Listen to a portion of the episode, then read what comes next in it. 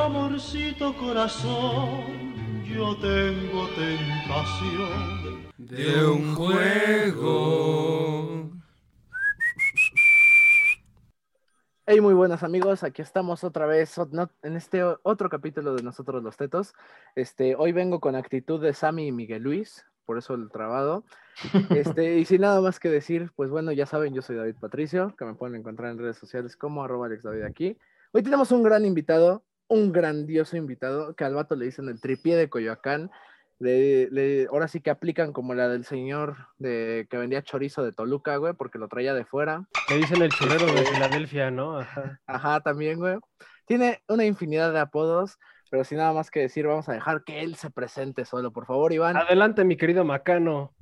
Muchas gracias. Ustedes no pueden estar viendo al presentador, pero efectivamente está trabado, pero no como Miguel Luis, sino del cuerpo. Y muchas gracias por esa presentación. Mi nombre es Iván Montfort. Me pueden encontrar en Instagram como Iván-Montfort con T. Y... Ah, qué complicado. Mejor no lo busquen, güey. Sí, pues si no pueden buscarme aquí en Coyoacán, a veces doy unas vueltas ahí. Este, no, y, y fotos. A, las sábanas y al colchón, ¿no? No hay, no, hay, no hay pierde. Encuentren al vato más guapo de todo Coyoacán. Ahí está. Y luego de Luis Miguel. Ah. ah, Luis Miguel, Luis Miguel, qué verga andan haciendo en Coyoacán, güey. Ah, pues engordar. comiéndose un churro, güey. sí, buscando a su mamá. Y, un, café del, jarocho, güey. Hoy, hoy vengo en un plan cancelable, no es cierto. Anda, anda, anda jarioso. No, bueno, eh, señores, si hoy nos suman el programa fue gracias a Iván. Muchas al fin no va a ser por mí, agradecido con el de arriba. Por, ninguno de nosotros tres. Es que ustedes sabrán que yo soy risa control, es, es, ese de maestro soy, entonces ese es mi máximo poder. Y nada, honradísimo de, de ser un invitado en este programazo. De verdad estoy muy feliz de compartir con ustedes tres y muchas gracias de nuevo. Bravo, palmas, palmas, palmas. En, postproducción se van a escuchar aplausos. Ajá, por favor. No están viendo, pero ahorita tenemos en la tramoya de producción atrás el anuncio que dice aplausos. Exacto. y tenemos al, al vato de Shrek. Al, vato de Shrek. Al, telonius. Al telonius. Al telonio. Aplausos. Aplausos, exacto. Oh. Oh. Pero bueno. Bueno, pero pasamos aún así con nuestros otros dos, los dos, los otros dos mismos güeyes de siempre, que son este. Los otros dos pendejos. yo no lo quería decir, güey. Esta es una que ya todo el mundo se sabe. saco te queda, güey. Pues aquí a mi izquierda tengo a. Güey, no mames, se movió el pato Donald que tienes atrás, güey. No, no sé. Tenemos al buen Charlie, por favor, Charlie. Hola, ¿qué tal? Bienvenidos a este nuevo episodio. Eh, igual estamos de parte del, equipo de acá, nosotros los estamos honrados de la presencia de este gran colega y sobre todo hermano, amigo, amante, el, hermoso Iván. Eh, yo soy el buen Charlie, me pueden encontrar en Twitter como arroba la flaca 30 y en Instagram como arroba danielcam30. Eh, y pues en, ah, bueno, no está abajo de mí, o sea, bueno, sí abajo, pero al otro lado o sea, como que él, él no está de cucharita, él está como... Está abajo de mí. Eh, no, está, está cuchareando contigo, de hecho. Desde, ah, ok. Desde mi pantalla están cuchareando. Está aquí el hermoso, el precioso, el querido... Bueno, bueno, ¿cómo estás? Sí, como estaba allá atrás este, el pato, pues ya el Pato Donald, pues aquí Panchito, ¿no? De los tres caballeros. Este, hoy se nos une un gran invitado, yo soy Luis, ¿qué tal? Este, aquí en Formación Escopeta, como ya dijo el Charlie, este, todos listos para apuntar y disparar. Pero mientras esperamos un rato, este, pues yo soy Luis Manuel, me pueden encontrar como arroba Luis Manuel 3000 o a Luis bajo merto en Instagram, este, para mayor información. Quien sí está debajo de mí es nuestro querido presentador. Por favor, te paso la batuta de este programa, por favor, agárrala con mucho cariño. Sí, y, bien recibida, con, con las dos manos, carnal. Este, pero... firme, firme, firme. Esos, somos todos los que representamos a nosotros los tetos el día de hoy. Y sin nada más que decir, vámonos con el tema principal de Avatar, por favor.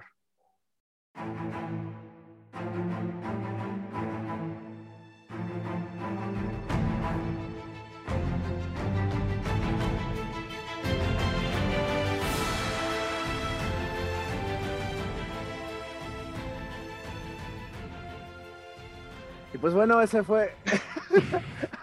ya, güey. No, ese fue, ese fue, ese fue el super, el super temazo de nuestro tema que vamos a hablar hoy. Este, como bien lo saben, pues ya va a ser Avatar, pero no Avatar de James Cameron, güey. Ojo. ¿Cómo que no, vamos a hablar de Pocafon- Pocahontas de pitufos, güey? Y muy altos y muy mamados. No, ¿Cómo Avatar ¿Cómo que no James vamos a hablar de este cuerpo no es mío? ¿Cómo que no vamos a hablar de gente que básicamente es ofílica y a la vez es este. Güey, a ver, yo te pregunto. imagínate que eres Peter Quill, güey. ¿No, ¿No te darías extraterrestres, güey? Ah, pues sí, güey, porque vivo en el espacio, pero si Ahí soy un está. extraterrestre. Sí, güey, pero la, la raza de Avatar Pero, güey, se daba hasta güey, los, a- eh, se daba a los escúchame, weón, árboles. Se daba a escúchame, los weón. árboles, güey. He tenido el peor día de mi vida, güey. No, no es cierto, güey, ya. Este, Uy, eso que no es Pues- Rápidos y Furiosos 9. No, adelante. pues bueno, vamos con los tropos respecto a Avatar. Los waifu tropos, a mi parecer. Totalmente. Excelentemente, sí. Azula, ajá. Sí, Azula, una morra. Una morra de igual de neurótica que Azula, güey, ocupo. No, ya no, por favor. Claro que eso no ha pasado antes, no es ningún referente a nadie. No, nada, No, no, no, nadie, no, ha pasado nada, solamente lo estoy diciendo, güey. Al Mujeres aire. cabronas tropos, eso, eso sí, ¿no? Eso sí, más Totalmente. que. Sí. Totalmente. Pero cabrón. Eh, tropos de ante cualquier mamada que suceda en la vida, ¿te acuerdas de tu mamá? ¿Tropos? Ya dejamos Ah, lo de sí. Luis Miguel atrás, ¿va? Güey, imagínate que Luis Miguel hubiera estado en el mundo Avatar, güey. Sí está, Canto güey, control. canta. ¿Qué? ¿Es el qué, güey? Es el de la cueva de los amantes, güey. Ay, no mames. Sí, güey, ese güey me cae de madre, güey. Justo allí canto uno y dos, dos enamorados. Que se dan. No, No, a mí se me hace que lo- los que están en la cueva de los enamorados son, los, fueron eh, algunos de los que estuvieron en Avándaro. Ay, son Jess y Joy, güey, ¿no? Ganaban. Án- Ándale, son Jesse y Joy. Son Jesse y Joy. Pero en, en el mundo alternativo en el que Jesse es la mujer y Joy es el hombre. Yo creí que era Camilo con su pareja, pero está muy bien. Güey, mundo alternativo, ¿qué no Jess y Joy si son un mato y una morra? O sea, Sí, pero... sí, sí, pero Jesse es el hombre, Joy es la morra. No exacto, exacto, exacto. La cabeza de todos les explota cuando mames. No dicen, mames. cuando escuchas Ah, eso. pero qué grandote, la neta. Bueno, güey, ya. Pero bueno, igual son los lototropos, Terapia. por Luis. Terapia Así tropos. Porque Tropos de animales combinados a más no poder y que no parecen mutantes a ningún parecer de nadie. Tropos de estoy aquí, estoy aquí, mírame, mírame, soy yo. Estoy aquí tranquilo. Tú no Trop- eres así. Tropos de los espíritus los tenemos que bajar porque es un show para niños y son un poco traumáticos. Güey, el, pi- el pinche robarrostros, ¿cómo se llamaba? Co. El co, ajá, no mames, güey, toda la parte de co es, es como el silencio incómodo en una peda, güey. Nada Ándale. más, te, nada más te quedas así. Es cuando, es para niños, es, ¿verdad? es cuando, es cuando ya el, el morro, el, el, el vato todo castrante ya llega con su guitarra para cantar este de música ligera. Sí, es, todos como lo que te imaginas. Es como lo que Anyway. te ima- Es el Anyway, here's Wonderwall. es lo que te imaginas que fue el juicio de John Wayne Gacy alias el payaso Pogo, pero No, Este pendejo. Ay, no ma- Iván, ¿tú cómo ves que hay tropos eh, en este programa? Tropos de un niño con grandes responsabilidades de adulto. No, tampoco es Luis Miguel, estoy hablando de Ang. Entonces, ahí hay otro. Güey, ya, que se abre un foro en Reddit. Luis Miguel la serie y Avatar, la leyenda de Ang son lo mismo. Listo. Ex Ang, güey, así. Ándale, ex- como ex- los de Smash, güey. Ah, pero. Luis, Luis Miguel sería Zuko, güey, pero bueno. De hecho, Ándale. Sí. Ah. digo, también a todos nos trae muerto Zuko, ¿no? Entonces, también le queda. Ajá, pero pues Luisito Reyes, o sea, y sí, sí de huevos. Pero bueno, continuemos. y bueno, a ver, Luis, ¿cuáles son los tropos del día de hoy? Bueno, lototropos, agua, tierra, fuego, aire. Mi abuela solía contarme historias de tiempos antiguos, aquellos tiempos de paz en los que el avatar mantenía el equilibrio entre las tribus agua, el reino tierra, la nación del fuego y los nómades aire. Pero todo cambió cuando la nación del fuego atacó. Solo el avatar, capaz de dominar los cuatro elementos, solo él puede detener a los despiadados maestros fuego. Pero cuando el mundo más lo necesitaba, desapareció. Han pasado 100 años y la Nación del Fuego está alcanzando la victoria en esta guerra. Hace dos años, mi padre, junto con los hombres de mi tribu, decidieron unirse al Reino Tierra para luchar contra el- en contra de la Nación del Fuego. dejándonos a mi hermano y a mí a cargo de mi tribu. Algunos creen que el avatar jamás volvió a nacer entre los nómades aire y que el siglo se ha roto. Pero yo no he perdido la esperanza. Todavía creo que alguna- de alguna manera el avatar regresará para salvar al mundo. Avatar, la leyenda de Ang, es una serie creada por Michael Dante Di Martino, Brian Conitexo, Coniexo, Con de Chihuahua. No es cierto. Potasio, estrenada en 2005 Ah, con CC chi- en el 2008. Arigato. Na- Sí, mi. ni- Ah, arigato. arigato. Ya, güey.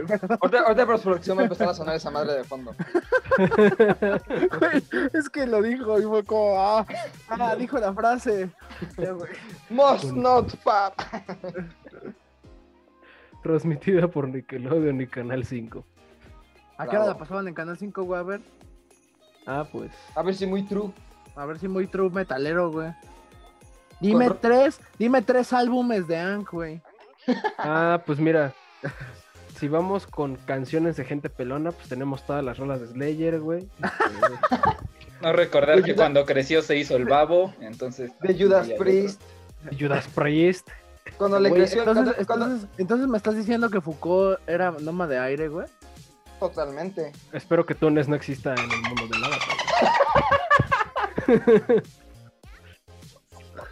Basta No con los chistes de. Túnez. Basta con los chistes Ya, de güey, ya, Túnez. ya. Ya. El pedo es que no son chistes, güey. No, ¿Qué no. pasó, güey? Entonces, Ya, Foucault era maestro aire, era soplanucas, ¿no? Mejor me guardo el chiste que tengo acerca de, de aprendices, este, acólitos. No, güey, ya, ya, Güey, No mames. Ah, bueno, eso- eso- esos fueron los tropos por, por nuestro queridísimo Luis. Este, ahora vamos a pasar con Ocean Man de Win. Ah, no, es, es Ocean Spirit, igual del soundtrack de Avatar, güey. Pero pues ya, ta- también Ocean Man queda, güey.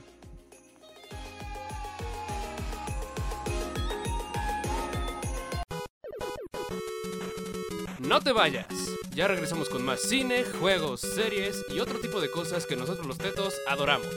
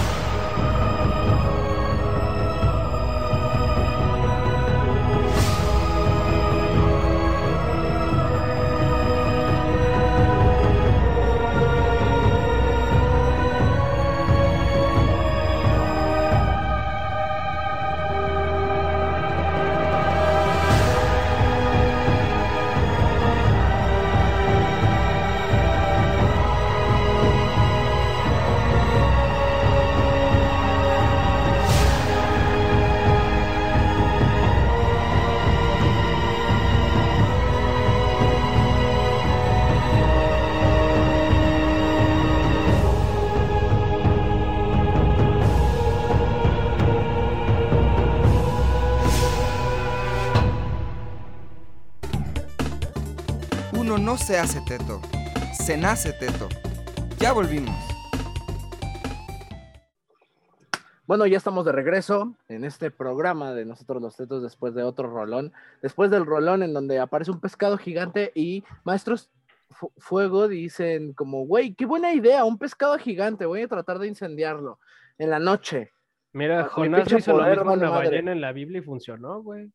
Pinocho hizo lo mismo y no vi que fallara. Ah, pero güey, Pinocho estaba dentro de la pinche ballena. Ah, eso es cierto. O güey. sea, eso es una cosa, güey. A ver, una cosa es una cosa y otra cosa es otra cosa. Mira, papi, tomemos en cuenta que Grandes no, fundamentos- ponte, filosofías. ponte verga, güey, ponte verga, güey. mira, los, fundam- los fundamentos de la Nación del Fuego es nazismo, así que seguramente pensaron, "Ah, es un pescado, me va a pelar la ría. intenta, intenta hacer fuego control. Es un pescado, nos quiere quitar nuestros recursos, hay que oprimirlo. Ah, es un veracruzano. Y I, I have a requestion. Pero por favor, Bueno, güey. continúa.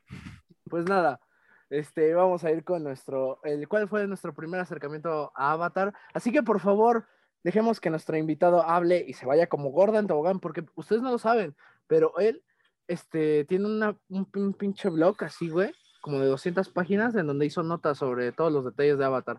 Así que por favor, Iván, Próximo, próximo a hacer una tesis. ajá, Eso iba a sí, decir yo, tesis para Tú- hacer, para hacer licenciatura, póstuma, maestría y doctorado. Avatar, en, con- en- güey, Avatar como una nueva posición de coaching a través del desarrollo personal. Me, me- sí, güey, Eh, te llamas Ricardo Ponce, ¿no? Exacto, eso te iba a decir, güey. O sea, eh, Kid, o sea, estás diciendo que Ang es, es comparable a Kid Rainier y a, y a Ricardo Ponce. Sí, güey. No, no Pero, mames, no, por lejos. favor, Pero por señor- favor, Iván, Pues creo que igual que todos, Canal 5 nos hizo favor de traernos esta maravilla cuando éramos niños. Y bueno, pues uno a esa edad no tenía como, como tanto interés en lo, en lo profundo de la serie, ¿no? O sea, ahí tienes como al Iván de niño tratando de controlar algún elemento sin quedarme calvo en el intento.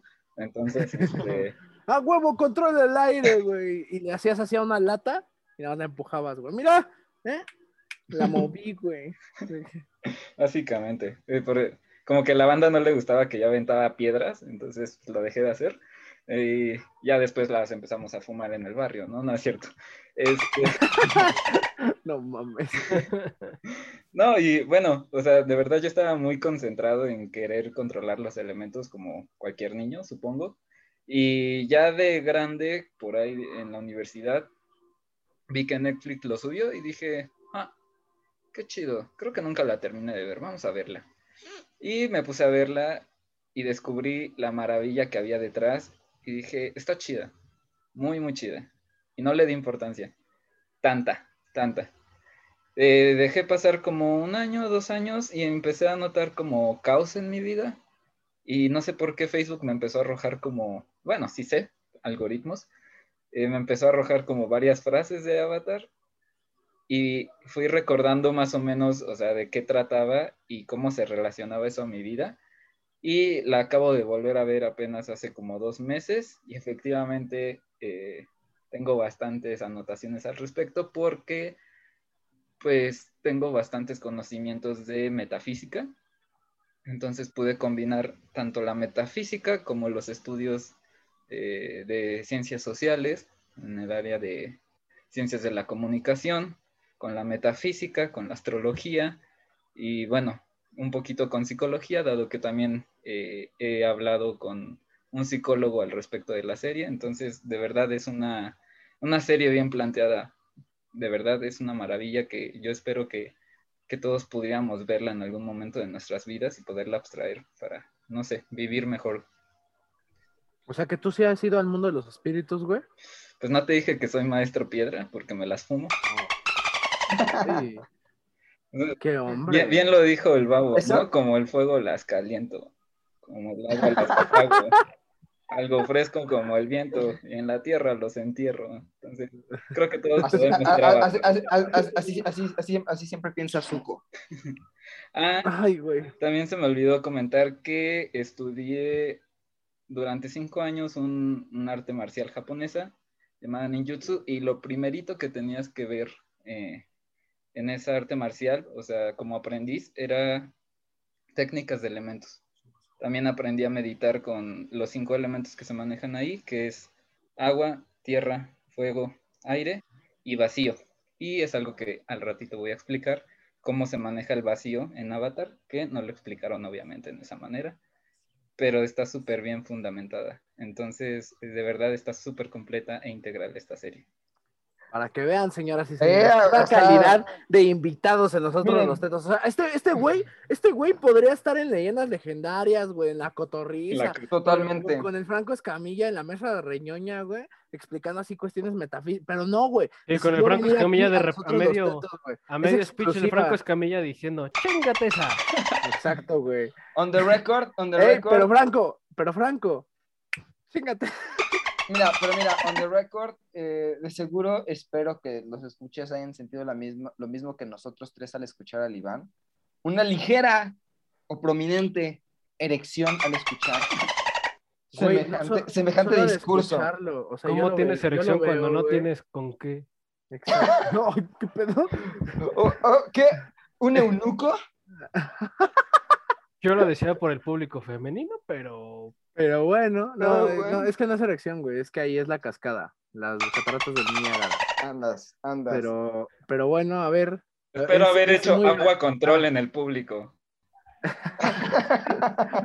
Pero, no, a ver, como, como, como Iván, obviamente ya dejó la batuta muy, muy alta, güey. Sí. Solamente queda decir así como de, a ver, A ver, el, a ver, a ver el resto de pendejos. ajá, el resto de ustedes, güey, es que, a ver, ¿qué? ¿Por qué? A ¿Por ver, conocen pues- un avatar, güey? A ver, ya. Mira, eh, este programa, además de Avatar, la verdad sí va a ser mucho de echarle flores a este cabrón.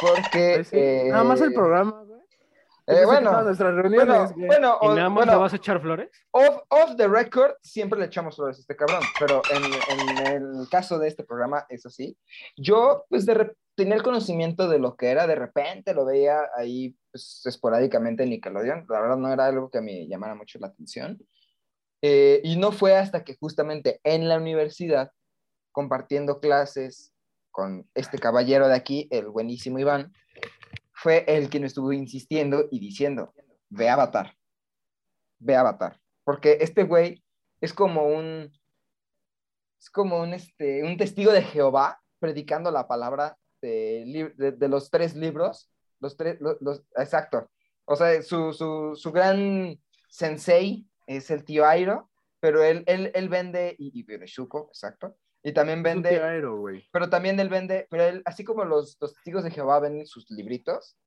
eh, este güey vende los tres libros, libro, libro agua, libro tierra y libro fuego. Y, en, y ya después lo vi, y ya cuando lo vi, pues realmente, pues, no sé, a lo mejor de niño habría sido una experiencia, pues, divertida, porque a fin de cuentas es una caricatura muy entretenida para niños, pero ya cuando creces realmente entiendes todo el trasfondo que hay detrás y toda la preparación pues, eh, reflexiva que hay, que, hay que, que trae consigo el, desarrollo de la serie. Y pues es algo que pues, descubrí tarde, pero bueno, más vale tarde que nunca. Eh, la verdad, perdónenme, escuchas, después de escuchar a Iván con esa tremenda chingonería, ya nosotros ya quedamos muy desfalcados. La verdad, güey, la verdad. O sea, yo, yo, yo voy a decir, güey, no mames, pues yo llegué a Avatar, nada más, güey, me lo recom- en la universidad, dijeron, no, ¿qué, qué está chida esa serie, güey? Ah, mira, pues cuando la pasaban en el, cin- en el 5 yo le cambiaba, güey, pues, órale, va, órale. Pero a ver, güera, por favor, ¿cómo te acercaste a Avatar tú? Ah, pues digo, en ese sentido, digo, yo no la empecé a ver por Canal 5, yo sí la empecé a ver cuando la transmitieron en Nickelodeon aquí en México. Ay, güey, qué fresa, Sí. igual que el Charlie. Sí, no, la verdad es que Desde mi digo, privilegio. afortunadamente, La verdad desde es el que privilegio tuve la fortuna de tener cablevisión en ese momento. Ay, güey, y Cablevisión, güey, ¿no? Cuando el de jodidos era el Más TV. Ay, Así y, estos güeyes con Cablevisión. y mi Y control, el Pero para cuando el- salió Avatar ya no estaba más TV, güey. y mi control tenía pilas y funcionaba. Ajá, güey. Eso nunca No te- ha sido algo no te- plus, no güey, tenía- eso es un contra. No tenía, no tenía que poner la tele a calentar de- desde las 12 para poder, para que se pudiera ver a las 8 de la noche, güey. Sí, no, pero bueno, fuera de, Eh, pues fuera del privilegio que no voy a negar, güey, o sea, sí, no, no puedo decir mucho al respecto. Eh, pues tuve la fortuna, más que privilegio, güey, diría que yo fue la fortuna, güey, porque pues, lo empecé a ver desde el día uno que se transmitió aquí en México, güey. Pero fuera de eso, pues no sé, güey, fue lo como que yo, pues era muy bonito de ver porque a fin de cuentas los personajes eran niños, no como en cualquier otra serie que pues, los personajes sí son niños y se comportan como idiotas, como en Dora, que necesitan la ayuda de un mouse mágico para que les ayude. Eh, o en otro tipo de series que es como Bob Esponja, que no sabes si es un niño, es un adulto, es güey, Bob Un- Esponja es un adulto. Bob Esponja es una especie de ah, metáfora asexual de lo que es la vida y la biosfera marina o qué. Pero en Avatar era muy claro, güey. O sea, eran niños y digo, creciendo entiendes un poco más, pero pues, no sé, yo siempre me encariñé mucho con los personajes, más que nada con. Me caía mal la Ang de chiquito, güey, cuando yo era morro. Igual Zuko, yo decía como, ah, pinche vato exagerado. Y me cagaba de risa con Sokka. Siempre me cayó muy bien Toph. Con Airo siempre tuve mucho cariño, güey. No sé por qué recordaba muy bonito a Airo, porque pues por mucho tiempo fue como, ah, pues es esa madre que vi de niño, ¿no? Y ya en la prepa, recuerdo que un amigo común aquí de Pato y mío, eh, pues vaya, este Samuel, ¿Así? Ah, ya. él creo que pues, de vez en cuando íbamos a su casa y pues, ahí tenía de, ah, recientemente he visto Avatar y dije, ah, nada más está este pedo aquí, ¿no? Entonces lo volví a ver en la prepa. Cabe resaltar que pues yo veía Avatar en toda la primera cada vez que podía y siempre estaba el mismo capítulo. El, re- el relleno de Dragon Ball, el equivalente de Dragon Ball en relleno, era el capítulo del Gran Cañón. Sí, Yo güey, cada vez que veo esa madre trato de saltarme ese capítulo, hijo de dos. Porque ya me sé hasta la No, madre nada. como de sí, Jin, güey, y güey, Jin, y es como de sí, esos güeyes me valen madre ya. No aporta nada. Pues podemos abstraer cosas de ahí, pero efectivamente sí es como No. Uy, güey, perdón, No, güey. no, es no, no, metimos o sea, metafísicos. No, no, ya. no, no, no por Ya, que, em- que empiece la ponencia, por favor. Sí, Una buena Yo- vez. la- Por favor, cedo micrófono a Iván Monfort, por favor, Iván. Este, adelante. Ahí yo me pude identificar porque, bueno, eh, ustedes no están para saberlo, pero estos tres tetos son de mis mejores amigos.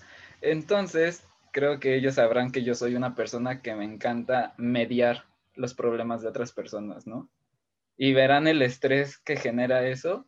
Y ves cómo Soka y Katara se empiezan a llevar por las ideas del conflicto. O sea, no existe una neutralidad y se, se ponen de bandos, ¿no? Y Ang tratando de tener una, o sea, sí, es el avatar, tiene una responsabilidad de equilibrar el mundo y lo que sea, pero también esa, esa responsabilidad se la puso él solito. Yo voy a resolver un problema. ¿Quién te dijo que tenías que resolverles un problema? Ayúdalos a cruzar, ¿no? Entonces, ahí, o sea, no tiene que ver con metafísica, es qué roles asumes y por qué te los pones y qué es tu responsabilidad y qué no, ¿no? Y el estrés que te genera eso. Pero efectivamente, no, no es un capítulo mucho de mi agrado, pero trato de obtener lo mejor de cada uno. Ay, hay algo que este joven no haga bien. Santo Dios, Nosborn. Pues en ese sentido digo, está muy bien, pero igual lo que a mí me perturba un poco que es como, güey, pues es que eso ya está establecido desde el capítulo 1. Entonces, este, siento que es más relleno que otra cosa. Muchos capítulos del primer libro son mucho de relleno en ese sentido, pero bueno, eso ya será ahondar más en la siguiente sección.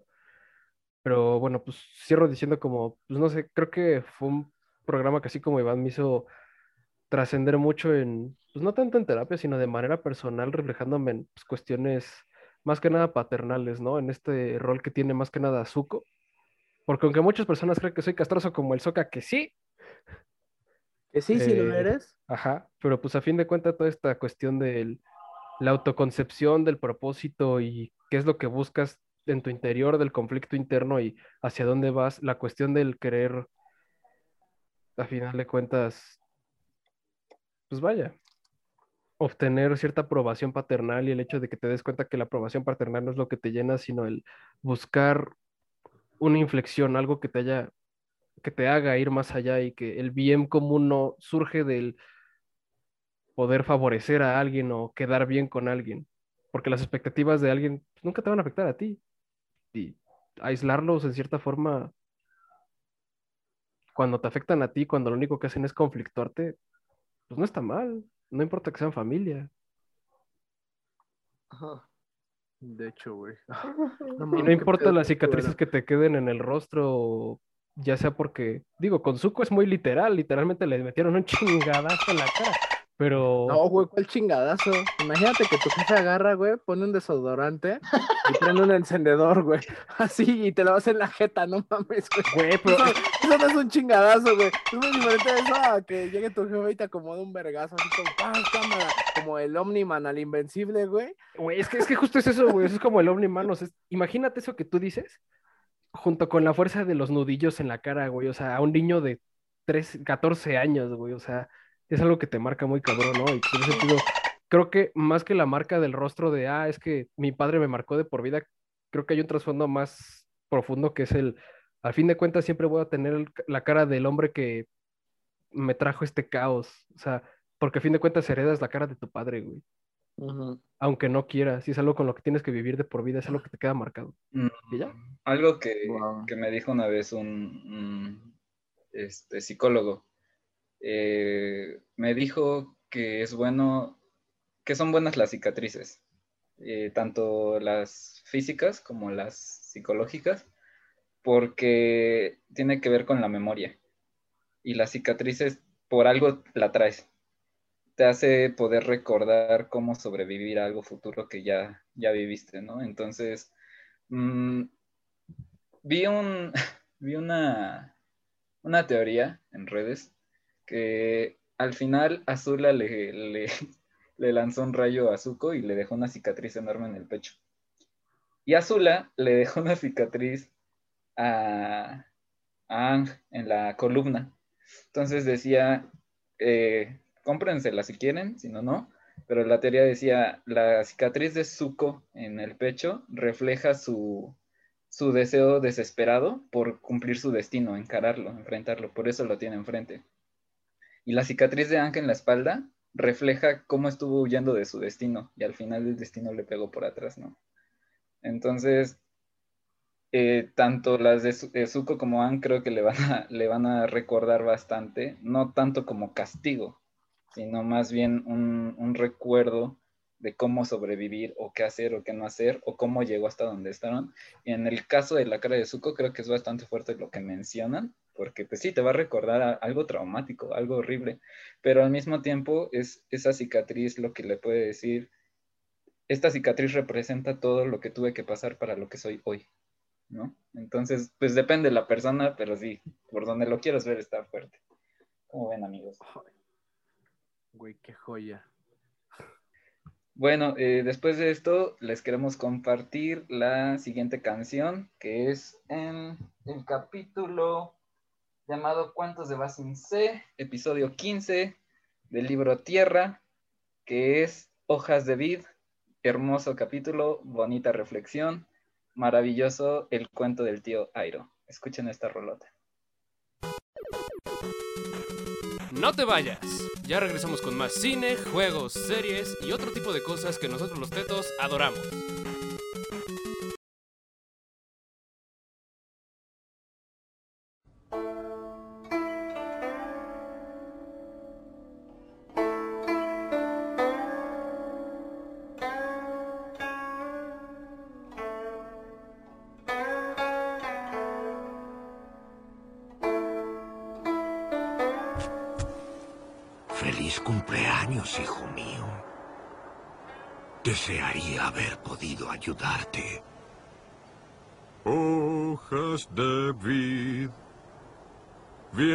Sopló, cayeron frágiles y con gran honor. Mi soldado hoy ya regresó. Valiente ha sido él, ya regresó. Uno no se hace teto, se nace teto. Ya volvimos. Ya estamos de regreso en este su programa preferido para toda la familia y todos los niños, para todas las religiones, güey, judíos, este, católicos, cristianos, musulmanes, no sé, güey. los Cien- cien- Cienciólogos. Cienciólogos. Exacto, güey. También si, si son parte del Heaven's Gate, güey. Pero bueno, este, Un saludo a toda la bandita que compra Nikes negros. sí, un saludo para mí. Pero bueno, este, ya estamos de regreso. Ese fue Hojas de Vid, la, la canción en la que, neta, güey, si no lloraron, si no lloraron cuando el tío Airo canta esa madre, güey, no tienen corazón. La Ay, verdad, lloro güey. cada vez que la no veo, tienen güey. corazón. Eso y ver a Momo hecho bolita en la huella de APA, yo no sé. Oh, güey, eso. No te Fíjate que este, eso, eso no me rompe tanto el No, corazón. me rompe más güey. el corazón ver a, a todo- toda la pinche aventura de APA, güey. Todo lo que le Ah, pasó no, a eso. Es como, no, mames. Los días perdidos de ¿Sabes APA. la pasé de Güey. ¿Sabes algo que me rompe, güey? Cuando acabé de ver por primera vez ese pedo y volví a ver toda la serie. Güey, dos capítulos y ya puede, o sea, el Ang viendo a Airo, digo, a este, al Hyatso, güey, cuando lo descubre. Güey, es Güey, horrible. un niño de 12 años descubriendo un cadáver. No, descubriendo, descubriendo, no, güey, es que no solo era un ser querido, era como la figura paterna, güey. Era- paterna, era, güey, como su jefe, el güey. Y al grado de que cuando le, le dicen a Ang antes de tiempo que es el avatar, el güey dice, no, Ang, no te preocupes, yo no voy a dejar que te separen de mí, güey. Es como, ¡ah! Y Ang, ya me fui. Y el Ang así de, "Ah, ah, vamos, el, el Ang como el meme de Jimmy Neutron, adiós cabrones, me voy a chingar a mi pinche madre. güey". Pero mira, dato curioso de a qué coincidencias de la vida. Veo los días perdidos de APA y ando pasando ahí por un- una sensación de soledad en esta pandemia. Y digo, ah, me siento solo igual que la APA. Publico una historia con, con APA y Ann conociéndose. Esa misma noche se pierde mi gato y no regresó en un día y medio. No, Llegó el capítulo y resulta que mi gata andaba en atorada en otra azotea que no se podía bajar, ¿no? Ya- Eh, ah, yo, yo ya iba a hacer un chiste, güey, como de que el gato echando pata, güey. Y, y el Iván, ah, no El gato güey, bien a ¿Dónde gusto. estará mi pato, mi, mi gato, güey? Y, y- y el gato, así, güey, chinga, ¿no? Pero bueno, ah, justo dentro de todo esto, que toda esta mezcolanza de sensaciones, vamos con nuestra próxima sección, que en este caso va a ser que Avatar, a consideración de, creo, creo que es un anime, es económico, dijeran en los paros, güey. Avatar es más. No, güey, no, güey, no es un anime porque es No, gringo, güey. no es un anime, porque no, no es una decisión que tomaron todos por igual. No son furros, güey. Pero no, es, bueno, no, es ah, un, no es un anime porque fue hecho en Estados Unidos. Ya, güey, No, te, no la, es un te la anime. ganó, güey, te la ganó, la dijo el güero. No es un anime porque no tiene pulpos. Bueno, ya tiene mucho que no me acerco a, a los animes en donde se involucren pulpos, pero, pero bueno, güey, vamos a ir con que, ¿por qué Avatar es más que un show de niños? Así que, por favor, de nueva cuenta, y me la voy a vivir así, güey, le dejamos la batuta a Iván, güey. Por, a ver, quiero que empiece Iván y a partir de lo que diga Iván, güey, como que vayamos discutiendo, ¿no les parece? A ver, sí, banda, tome nota, tome nota. Ay, no, está, está muy difícil, la verdad. Yo podría Ahí se acaban las notas, Bueno, gracias. muchas gracias, güey. Esto Buenas fue nosotros los tetos. que tengan buen día. No, lo que pasa es que, se los juro, yo podría hablar horas y horas, entonces lo difícil en este caso para mí es ser concreto, ¿no? Mm. Entonces, Entonces, si quieres, le pasamos la batuta a alguien más, güey, y que a partir de ahí vas comentando. no, no, no. Eh, bueno, como ustedes gusten, si quieren, empiezo, a- abro con algo. Eh, A ver. Va. Algo que puede generar debates de horas. Creer en el destino. El destino, o sea, puede ser engañoso porque te dicen que hagas lo que hagas con tu vida, el destino es que vas a llegar a un punto. Y otros te dicen que no, que tú forjas tu propio destino. Y otros te dicen, de hecho lo manejan como en Forrest Gump, ¿no? A veces no sé si la vida es como dejarte llevar como por el viento una pluma o si ya tenemos marcado nuestro destino, ¿no? Entonces esta serie pues juega un buen con eso. No, no, o sea, están buscando su destino, su destino, ya tienen un destino según marcado por sus generaciones, por sus, bueno, los que creen en la reencarnación, por sus vidas pasadas, por sus responsabilidades, por sus roles. Pero es, eh, creo que básicamente hasta en el intro, en el intro está el destino, ¿no? Y yo creo que Ang podrá salvarnos, ¿no? O el vato desapareció cuando tenía que cumplir su destino. O sea, toda la serie es destino. No sé ustedes si quieren hablar algo al respecto. Luis. Luis, Bueno, yo quiero favor, continuar la diciendo, em, cuando empezaste a decir destino, solo pude pensar en los poetas, huevos, diciendo, destino, destino, ¿cuál es mi destino? Pues Güey, chupar, chupar, ¿cuál va a ser? ¿cuál va a ser? sí, güey, joya. Pero bueno, retomando todos estos aspectos del destino, siento que es algo muy cabrón, güey, y que aparte creo que incluso la serie, no tanto de construir, porque creo que no se esfuerza tanto como en reconstruir o recanonizar ciertos aspectos, conceptos o valores, sino que más bien lo que hace es quitar, quitar el peso encima y a la vez te expone cómo es el peso, güey, porque a fin de cuentas, todo esto que yo decía de, güey, Ang es un niño de 12, 12 años, te lo reflejan en toda la serie, güey, en el Pero mismo cabrón. sentido de que él, o sea, y sí, más que teoría, yo diría que es una analogía, lo de que la cicatriz que tiene en la espalda Ang, porque, güey, un niño no quiere afrontar su destino, un niño quiere vivir la vida y es lo que hace Ang, se la vive jugando, quiere estar por ahí, quiere ser un niño, güey, quiere jugar con los demás y, Y al no mismo tiempo a Zuko Incluso- le arrebataron la infancia y por eso su necesidad de cumplir un destino. Sí, a la vez, más que destino, güey, es que siento que la palabra destino incluso ahí pesa mucho, güey, ese es el problema, que te inculca toda la serie, güey, que el destino no es lo importante, que es algo que te pone aero, güey, así como de, güey, ¿quién eres tú y qué es lo que tú quieres? Que se lo dice Zuko, es ponte tus propias metas y fórjate qué es lo que tú quieres exponerle al mundo, porque a fin de cuentas el destino nadie lo tiene escrito, porque no, o sea, aunque teóricamente en esta teoría de, más que metafísica, es teoría cuántica de que todos estamos aunados al ciertos aspectos del tiempo y que todo lo que está habido y por haber está sucediendo, el presente es una ilusión porque todo el tiempo estamos avanzando hacia el futuro y el pasado solo lo podemos reconstruir a través de la memoria. A fin de cuentas, nadie puede exponer qué es lo que va a pasar a futuro. Puedes tener una premonición, si se cumple, es una premonición, si no se cumple, es un sueño guajiro. Y es algo que te expone todo el tiempo, o sea, y es algo que recae mucho en los hombros de un niño de 12 años, que es algo que, por ejemplo, yo le critico mucho al avatar Roku, güey, por ejemplo, que te ponen, de niño lo ves y es como de, ah, es que es un avatar viejo, impone sabiduría, es un don cabrón que supo lo que hizo y la realidad es que el güey hizo to- todo menos lo que debía hacer, o sea, y que es algo que vi posteriormente en memes, ¿no? De Tumblr y todas estas páginas que son como más progresistas, de decir como, oye, Kiyoshi diciéndole así como su avatar guía, ¿no? Que pues, por herencia debió ser de Roku, de, oye, si mataste a tu carnal, ¿verdad? El que básicamente quería hacer los hornos de Hitler en versión para niños.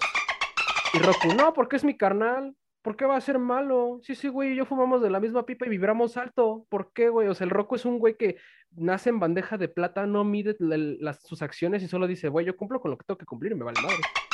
Y no ve cómo eso se ve reflejado en todo lo que una generación anterior hizo mal, recae en los hombros de un niño de 12 años que básicamente se quedó sin sociedad. Déjate tú sin figura paterna, que sí, está muy cabrón lo que te exponen y el impacto que eso tiene.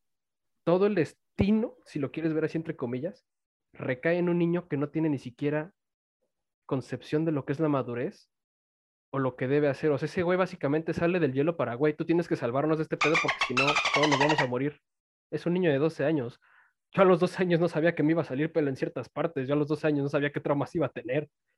A la fecha no sé qué quiero hacer con mi vida. Un niño de 12 años ya tiene la carga de decir, güey, es que eres tú contra la persona más poderosa del planeta y que aparte es un maníaco psicópata que no va a dudar en matarte y que va contra todos tus principios, como cultura, como individuo y como persona. Y eres un niño.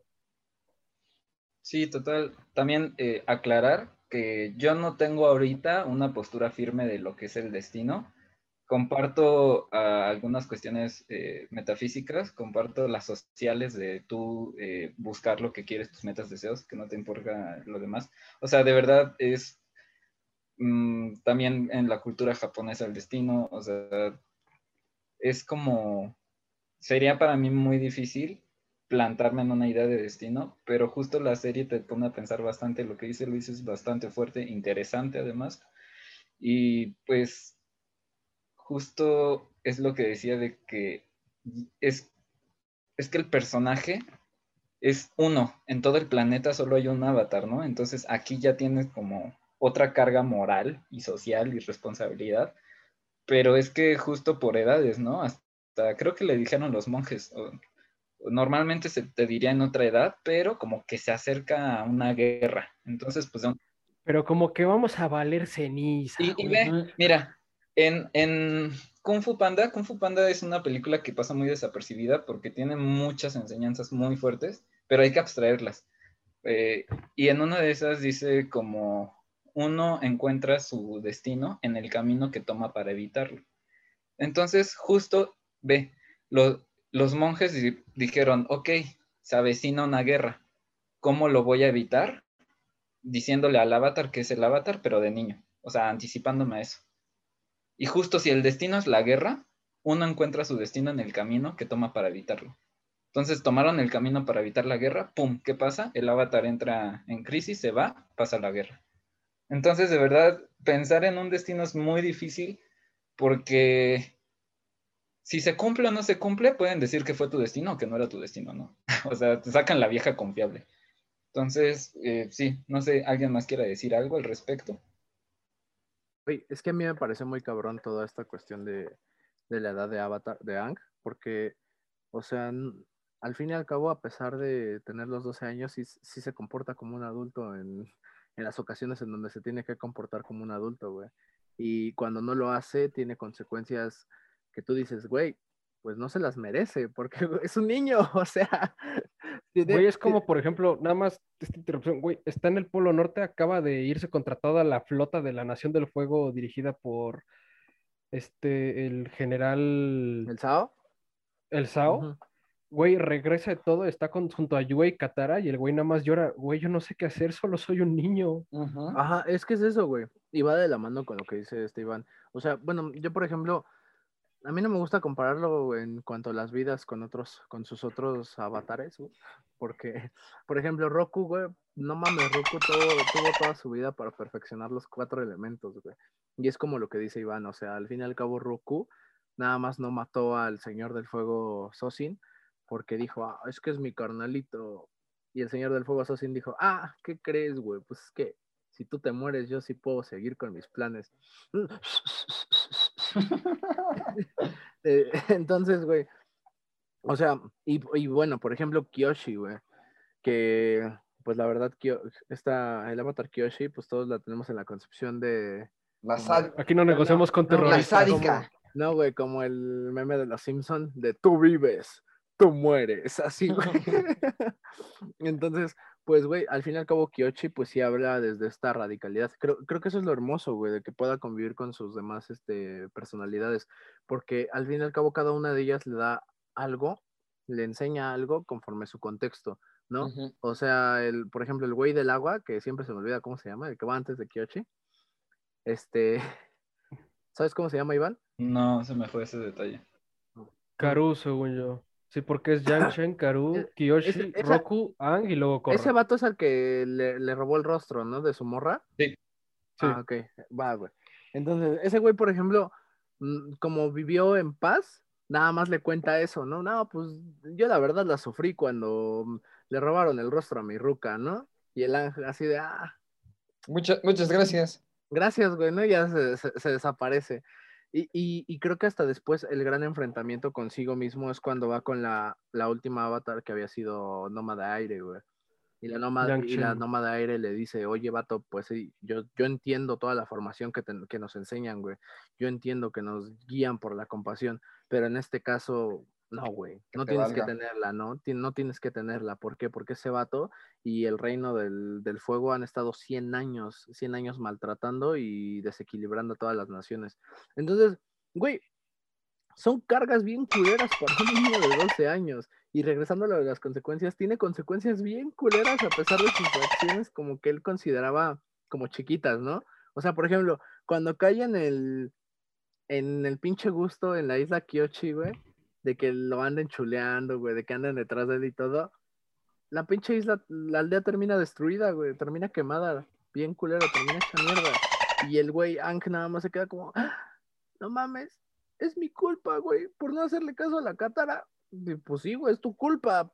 O sea, es lo normal, pero no mames, eres un niño de 12 años, un niño de 12 años que sus únicos amigos eran dos güeyes que lo encontraron en, en un iceberg y no había convivido con más personas en un chingo de tiempo y un toro.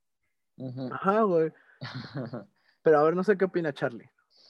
Creo que también dentro de este rollo, eh, pues de este, de este conflicto que tiene Avatar, eh, bueno, Ang, eh, es que, y que es como que lo general que también plantea la serie, es mucho estas convenciones, o sea, me, por eso me parece un detalle muy importante que hereda muchos aspectos de la cultura oriental, el estilo de animación evoca al, al, al estilo oriental, pero es una producción estadounidense, por lo que permite entablar como esta concepción, creo que es más oriental, digo, más occidental, de, de este, por ejemplo, este rollo de compasión, ¿no? Como de, de, que tú tienes que hacer lo correcto acorde a como lo que socialmente nos ha se nos ha establecido qué es lo que debemos de hacer, ¿no?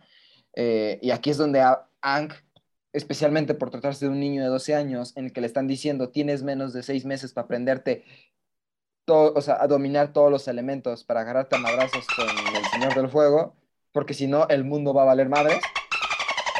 Ahí es donde él entra su conflicto moral, ¿no? Que es donde dice qué está bien, qué está mal, ¿no? O hay momentos en los que él, pues, entra en rabia, que es cuando, por ejemplo, cuando eh, empieza a tener sus primeros momentos de, de estar en estado avatar, él realmente desconoce qué es lo que está haciendo bien, qué es, qué es lo que está haciendo mal. Ya está después de que ve. Yo en la pena. Exactamente. después de ver ya todas las consecuencias que traen consigo, pues sus acciones del estado avatar y también en otras circunstancias, es cuando él se da cuenta de este error, ¿no? Pero mayormente siempre está este, este cuestionamiento de qué es lo que estoy haciendo bien, qué es lo que estoy haciendo mal, y, y más allá de ese, de ese cuestionamiento en sí es qué es para mí el bien y qué es para mí el mal, ¿no? Porque, no, no, no, este, pues básicamente que, pues que, eh, pues vaya, siempre se remite a este mismo argumento central que es de donde se desprende todo este, no sé, este organigrama de subtemas y de profundidad de la, de la serie que es, pues qué complicado es para adjudicarle una responsabilidad de tal magnitud a un niño de apenas 12 años, ¿no? Eh, es como, híjole, no he visto Corra, definitivamente, pero definitivamente se ve que Corra pues tiene una, eh, una edad un poco mayor que... que... No, güey. Es que, Mucho eh, pero bueno, para empezar, si hablamos, si quieres meter a Corra en, en un contexto, al inicio, güey, al inicio Corra es un personaje, a mi parecer, bien pinche odioso, güey. Bien pinche odioso. ¿Por qué? Porque ella se supone que según dominaba los elementos ya desde morrilla, ¿no? Y se enteró de que era el avatar desde que era una pinche mocosa que de cinco años, güey. Porque dicen, llega la, la orden del loto blanco. Ah, este, venimos por el avatar. Sí, ahí está. Y entra la pinche corra panzona. Déjalo, se Ah, enamoró del toda popo. chiquita, toda Toda chiquita, Toda toda panzona. entra la corra panzona, güey, y dice, ah, yo soy maestra, yo soy el avatar. Y hace fuego control, güey. Suelta aire, le, levanta agua, la verga, y hace tierra control. Y es como. Y los de la orden del loto blanco es como. A la madre. Ajá, y por ejemplo, ella tuvo todo el tiempo, ¿no? De, que de hecho sus primeros pedos empiezan con la, el dominar el, el aire, güey. Entonces, mm, conforme vas avanzando, no sé, güey, a mí me parece Corra un pedo súper nefasto en comparación con Ang. Sí, claro. Mm, Pues qué bueno, qué bueno, Mm. bueno, Luis tendrá una opinión más informada porque pues, en mi caso particular yo no he visto Corra, eh, pero yo creo que ahí mucho tiene que ver justo como, es como parte de las enseñanzas que nos muestra justo eh, o sea, en la, la saga de Ang, que es como, se le ve mucho a este, a este, esta figura del avatar como, pues, como un Superman, ¿no? Haz de cuenta, ¿no?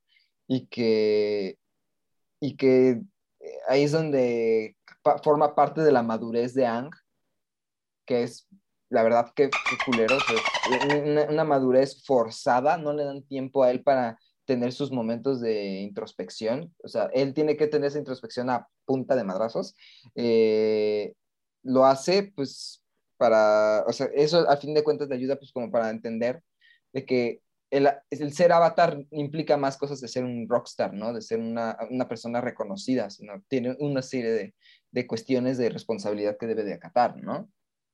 Es que en ese sentido, o sea, rescatando ese último comentario, y es algo que, por ejemplo, Pato dijo, no tanto de comparar los avatares, yo estoy muy en desacuerdo en no compararlos porque, güey, es esta idea de sucesión, ¿no? Tomémoslo en cuenta en algo más acorde a la realidad.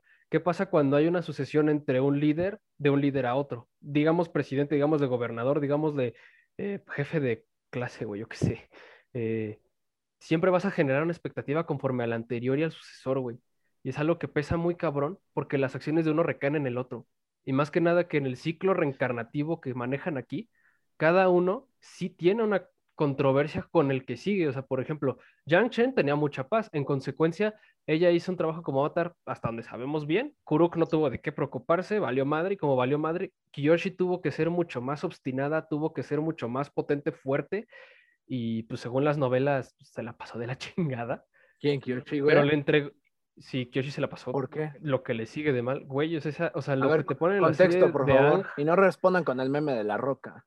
Ah, bueno, este, te la tragas sin pretexto como esto que te voy a contar, pero básicamente, güey, es que el peor es que con Kiyoshi, haz de cuenta que se muere Kuruk y como Kuruk se muere a una temprana edad, según las novelas, no encuentran, pues, un cabrón de repente en el Reino Tierra dijo como, güey, yo voy a encontrar el siguiente avatar, no es como los sabios del fuego que le dijeron a Roku, ah, siempre supimos que eras tú, o los nómades aire de, ah, ese güey consiguió juguetes, chingo a su madre. Ese güey eligió O los sea, porque- juguetes ancestrales, güey. Ajá, porque básicamente para cada avatar es un proceso diferente de cómo lo encuentran y de que, de que de hecho es algo que es una laguna muy cabrona porque en Korra te explican quién fue el primer avatar como tal. Y más que restarle a la esencia de que es como un aspecto místico, le aporta, pero queda la pregunta y cómo chingados supieron quién fue el segundo, ¿no? pero, y así el tercero y sucesivamente. entonces, Porque ¿estás aparte- diciéndome que el Reino Ujú. Tierra no tenía como una manera de enterarse? Güey, es que por decirte algo, Kiyoshi fue la fundadora de los, este, estos güeyes que estaban en Basingse, los... Los, eh, Daily. los Daily, ajá. Ella fundó los Daily, ella tuvo que hacer todo eso, pero e- esa morra la encontraron bien cagado porque hicieron todo el proceso de los juguetes, porque según esto era sin falla, y escogieron una niña y casualmente Kiyoshi estuvo ahí porque era una niña huérfana, desamparada, que no vivía de nada y que terminó trabajando como ama, o sea, como sirvienta, como servidumbre de, en el palacio donde estaba el supuesto avatar, que nada más era un maestro tierra. Entonces, en ese palacio, pues, igual con lleno de lujos, le dieron un maestro agua, fuego y aire, y los tres estaban como, ah, este güey nomás sabe tierra control, no sé qué hacer. Y eventualmente se dieron cuenta de que Kiyoshi era el verdadero avatar, güey, o sea, tiene un aspecto mucho más noble en cuanto a cómo es encontrada como avatar. Y el mundo que le dejó Kuruk, pues estaba hecho mierda, güey. O sea, había guerra por todos lados. El Reino Tierra era pura expansión mediterránea. Básicamente era Alejandro Magno queriendo chingarse todos los terrenos a ver si ver. No por nada el Reino Tierra es el más grande de todos, ¿no, güey? Y ella tuvo que ponerle freno a todo. Creó este, a, los Dai eh, creó la isla Kiyoshi para defender su origen, para defender todo lo que creía. Se lo entrega a Roku y Rocco es como, ah, yo nací en bandeja de plata, básicamente soy compa de un príncipe, no me tengo que preocupar por mi vida y me voy a vivir a mi islita a pesar de lo que sea. De hecho, güey. Y todas sus acciones que hizo mal, porque tuvo tres banderas rojas y no es que más con este su compa que era el señor de fuego. ¿Con Osai? Ah, no, Osai es el bisnieto. Ah, este, Sosin, perdón. Sosin, sí, sí, con Sosin. Tuvo tres banderas rojas. La primera fue, I have a dream to make a better world. fucking the others. es como, ah, este, no, recuerda... no quiero volver a escuchar de esto. No, recuerda que the FBI killed Martin Luther King. este... Básicamente eso, güey. O sea, tú cuatro banderas rojas y al final, que se me hizo una mamada. O sea, es como, güey, Roku, es una isla. Literalmente controla los elementos. Pudiste hacer una isla nueva. ¿Por qué te quedaste y si ya habías evacuado a todos? No mames. Y al, o sea, pero básicamente todo lo que hizo mal Roku por tener una vida llena de lujos, llena de arreglos, llena de todo, hizo que todo recayera en un niño en el que la guerra estaba sí o sí, pasaba a chingarlo, güey. Claro. Eso por un lado. Por otro lado, más allá del aspecto de sucesión, algo que pues, siento que toca tomar es que, más allá de lo que dice Charlie de lo que está occidentalizado, que sí, güey, las cuatro naciones están basadas en los cuatro humores que planteaba Hipócrates cada uno basado en el tipo de persona que es cada nación. Los tengo aquí en la pantalla para leerlos porque pues, estoy medio menso y no me acuerdo. distinguirlos no es tan sencillo como agua, tierra, fuego y aire. O sea, la bilis negra es una sustancia vinculada a la tierra. Las propiedades son el frío y la sequedad. ¿Cómo son las personas de la nación? Son tercas, son duras, son ásperas. La bilis amarilla, que es el humor del fuego, son personas que son cálidas, que son firmes, secas y que inspiran liderazgo. La sangre, que es el elemento vinculado al aire, que son personas que tienen mucho más calidez, se le refleja la humedad, el humor y a la vez como el disiparse. Y las flemas, que vendría siendo el agua, con las propiedades igual del frío, otra vez la humedad, pero aquí se viene más como el ir con la corriente, poder sanar, ser una personalidad que sea un poco más fuerte, a lo mejor un poco más áspera, pero que a fin de cuentas te genere esta sustancia de, ah, ok, te puedo poner de aquí para acá para que puedas moverte y transcurra algo más. O sea, tiene un trasfondo que va desde la, desde esta perspectiva de cuatro aspectos que van en circulación y es a lo que voy, por ejemplo, con Corra, ¿no? O sea, Corra sí empieza así porque el desarrollo de personaje te pone que tiene que ser totalmente contrario, como Roku lo fue a Ang, de que fue un güey que tenía todo, a un niño al que básicamente le quitaron nada, básicamente no tenía nada, perdón. Corra es alguien que tiene todo, pero por las restricciones que le colocó su antecesor, ahora tiene que vivir en un mundo que espera todo de ella, pero a la vez no necesita nada de ella, y solo quiere ser una persona normal, güey, o sea. Ay, joder. Y que se vea más desarrollada a fondo conforme van avanzando los libros, porque la verdad es que la leyenda de Korra, los primeros seis capítulos, y dices, ay, qué hueva, pero ya después, ay, la madre, ¿cómo que hay otro güey que se sabe sangre de control? Y es en este momento donde yo cito a Deadpool. Vaya, qué oscuro. ¿Estás seguro que no eres del universo de DC? Pero a ver, eh, Iván, yo creo que así como eh, hemos establecido que pues, eh, esta persona es como tu gurú en la vida, quiero que tú pues, nos platiques un poco de tú cómo ves en perspectiva qué sucede con, con el tío Airo, ¿no? Porque él es como un personaje que rompe con este esquema de la de, de la te- a- pon tú de, de cierto punto de la terquedad que representa la Nación del Fuego. O sea, él, él es como un, no sé, él es una pieza que se mueve aparte y que sobre todo, pues, él es el principal motor que nos deja como muchas enseñanzas de, dentro de la serie. Hay muchos factores que dan enseñanzas, ¿no? Pero el tío Aire es el que más, de forma más directa, es el que te deja todo este círculo de, es como nuestro, es como nuestro Miyagi. Híjoles. ¿Qué te digo? De nuevo, me podría pasar horas y horas hablando de esto. Pero a ver, Qué bueno que no preparé nada para que salga lo primero que me viene a la mente. Eh, sí, si se dan cuenta, Zuko y Airos o sea, están juntos. Es como el- la figura paterna de Zuko y es el, el, el buena onda, tranquilón, sabio, divertido, etcétera, ¿no? Pero hay algo que, que me mencionó Luis que es muy importante, que no, es un- que no se nos olvide que es un cabrón. Sí, o sea, fue un general de guerra, fue el dragón del oeste, eh, eh, conquistó ahí Basing Se hasta que pasó la tragedia de su hijo, que para los que entendieron la referencia de hojas de vid, pues falleció ahí. Y, mm, ¿cómo explicarlo? No olvidando que fue un cabrón, o sea, eso fue años atrás. ¿Qué pasa? Si se dan cuenta, no vimos qué le pasó después de la muerte. Ya nos presentan al tío sabio, buena onda, divertido. Pero Es no que, siempre güey, güey, le decían el pinche dragón del oriente, no mames. Bueno, este, sí, o sea, oeste. yo estoy sacando gorra, no, no lo estoy tomando en cuenta. Eh, supongo que ahí ha, ha de haber otras cosas, pero a lo que voy es que quieras que no, eh, es una persona que sufrió una transformación. Y, o sea, viene de la misma descendencia que el Señor de Fuego Sai. Bueno, o sea, su papá, el Señor. su hermano, ajá. entonces, en infancias muy diferentes yo no creo que hayan tenido en ese sentido. En- es, es maravilloso este personaje porque no es como, ay, hay que ser como, bueno, más bien creo que la gente no alcanza a ver eso, ¿no? Hay que ser como Airo, sí, sí hay que serlo, pero creen que la gente nace así, como Airo. La gente nace sabia o uno se frustra, ¿no? Es que yo quisiera ser gracioso, yo quisiera ser sabio. Pues sí, pero todo lo que tuvo que atravesar para hacerlo y lo mismo le pasó a Zuko. O sea, Zuko, la, marav- la maravillosa persona que se volvió, pero fue a través de procesos bastante fuertes y yo creo que el tío se vio reflejado en Zuko y él le decía, ¿no? O sea, encuentra tu camino, tu destino, piensa, Zuko, piensa, ¿ese es tu destino o es el destino que te hicieron creer, ¿no? Porque a lo mejor él, a él le pasó lo mismo en algún momento, ¿no? Y bueno, o sea, regresando más, más a, a Airo, considero que es un excelente personaje justo porque viene de una transformación.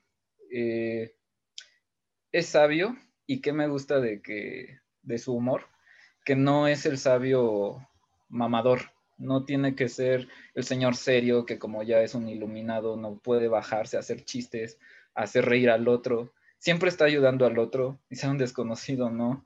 Lo vimos con Toph, lo vimos en, el, en cuentos de Basing Se. Bas- el cuentos de Basing Se, en la parte de los cuentos del tío Airo, se la pasó ayudando a otros todo el capítulo. Con el ratero, güey.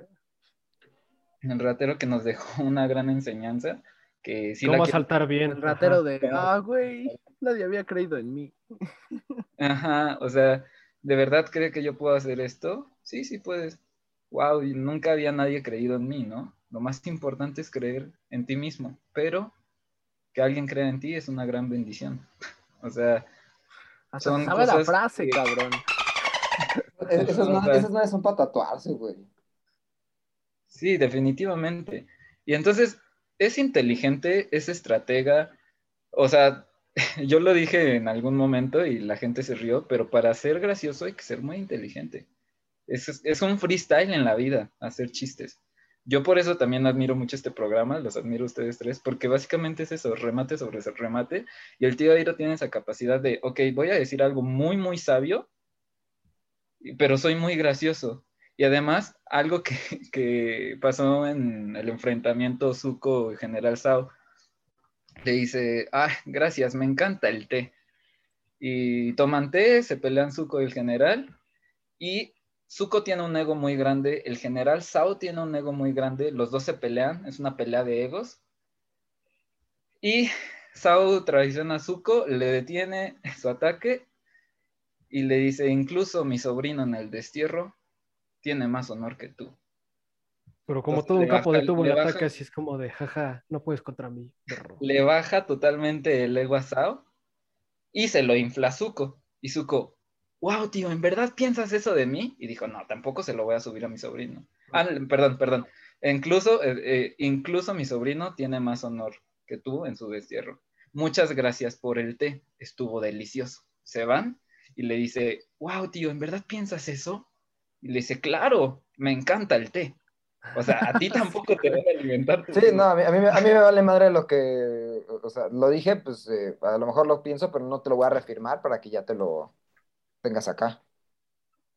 Y este, ay, se me estaba yendo algo muy importante de. Ah, sí.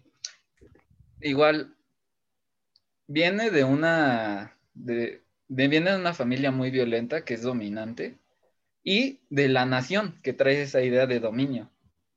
Y piénsenlo como esta, eh, hablando de ciencias sociales, como las juventudes que, reniegan de los valores que tienen los, los adultos, ¿no? El, adulcen- el adultocentrismo, perdón, contra las juventudes. Entonces, son Sokka, Katara, Aang, Zuko, Toph, las que tienen, estas juventudes que tienen que tirar el viejo modelo y reconstruir uno nuevo. Pero, ¿qué pasa ahí? Airo, como adulto, forjó ese dominio, o sea, contribuyó como dragón del oeste, como el general eh, que conquistó Ba Sing Se, pero después tuvo un grado de conciencia, de reflexión, y ya viejo, ya siendo un adulto, un adulto que construyó esos cimientos, hizo el, club de la flor del loto blanco, que son otros adultos de otras naciones que dijeron, él, nosotros también nos oponemos a lo que nuestras generaciones, nuestra generación de adultos propone. Nosotros también queremos dejarle algo a los jóvenes.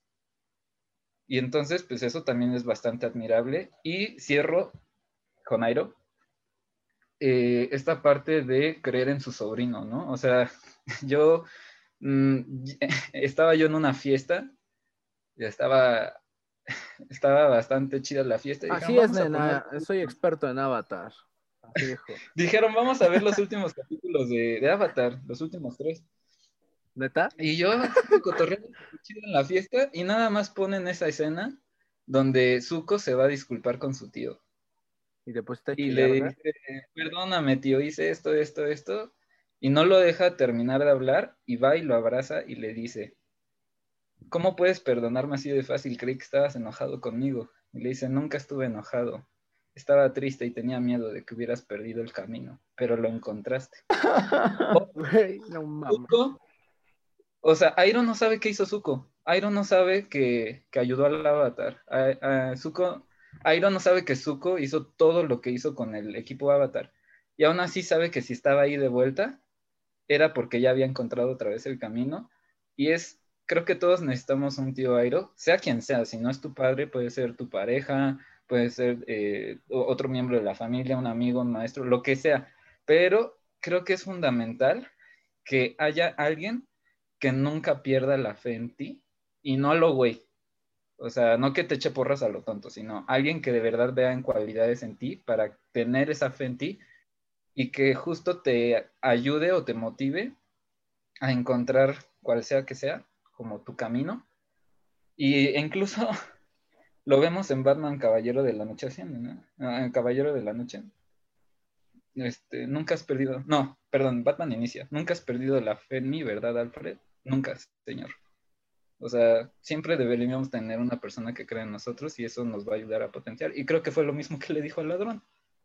Lo importante es que creas en ti mismo, pero que alguien cree en ti es una bendición. Cierro. Y creo que, y creo que ese problema de, la, de que alguien cree en nosotros, creo que es una, una constante que la, la mayoría de los personajes tiene, que es el proceso de- en el camino para llegar a eso, porque tomemos en cuenta este adultocentrismo que tú mencionas. Ya hablamos de la carga de responsabilidad que tiene, eh, que tiene este Ang, la carga de responsabilidad que tiene Zuko para cumplir su destino y, y quedar bien ante su padre, ¿no?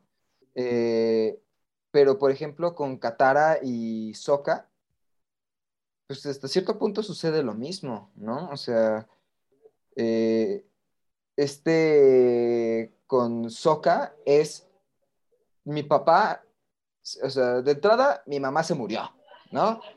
Pero ahora mi, como, como mi papá es como de los badass de, del- de, de la nación del agua del norte, son del norte, ¿no? No, son del sur, güey. Ah, no, son del sur, perdón, cierto. Ellos Son de Chiapas, sí, güey. son de la Patagonia. No mames, este, güey. Este, ellos, eh, o sea, como su papá es de los, de, lo- de los fregones de ahí y su papá se tiene que ir, pues, a los guamazos, es, a ti te, ahora sí, te ahora sí que le dijo, te encargo el changarro, ¿no? Te encargo a tu abuela, te encargo a tu hermana, te encargo a este pedo, ¿no? Te encargo el terreno, si llega el vecino te lo Exacto. Y él siempre, él siempre entra ante esta frustración que poco a poco va desarrollando, en el que también se involucra con los juegos de Ang, porque al fin y al cabo son niños, pero él, por el otro lado, ya entra en una frustración de decir, no, es que tengo que honrar pues lo que a mí me dijo mi papá. Yo no sé si mi papá va, va- va a estar vivo el día de mañana, ¿no?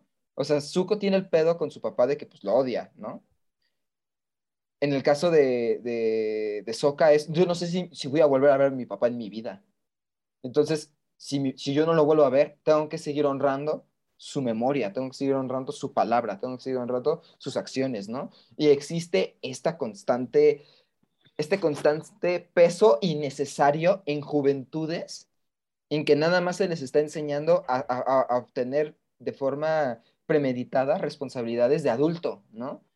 Y, y que pon tú, tarde que temprano tenemos que enfrentarnos a esas responsabilidades, pero ellos se lo sueltan así, de aguamazo, ¿no? Y en el caso de, de Katara, pues vaya, ahí entra un poco la cuestión pues, más cultural, pero ella en este rol materno, o sea, tiene a su abuela, pero igual, regresamos a lo mismo, se murió su mamá, ella tiene que adquirir este rol pensante, entre comillas, este rol calculador, entre comillas, maduro, entre comillas, porque mientras Qatar, mientras Sokka y Yang se pueden dar el lujo de estarse cagando de la risa y juguetear, ella no, ella tiene que estar en el, tiene que tener todo centrado, ¿no? Y que hasta cierto punto eso la llega a encegar, ¿no? O sea, al punto, en- o sea, cuando ya ella le, domina la ira, ¿no? Creo que en algún momento Iván, no sé si él me lo contó, lo vio en un, en, un- en un, o sea, lo vi en una publicación que él compartió, de esta relación en común que tienen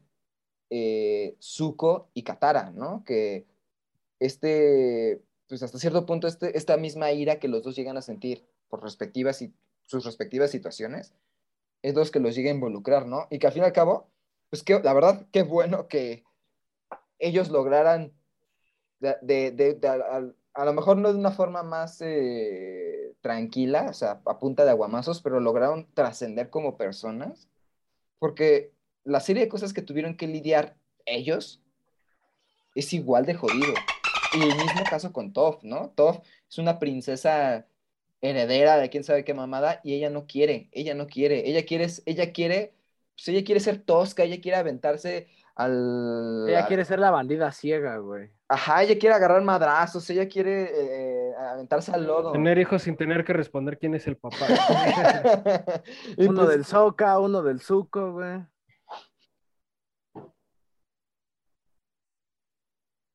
¿Qué, güey? Es que tienes Pues que ver, que- Corra.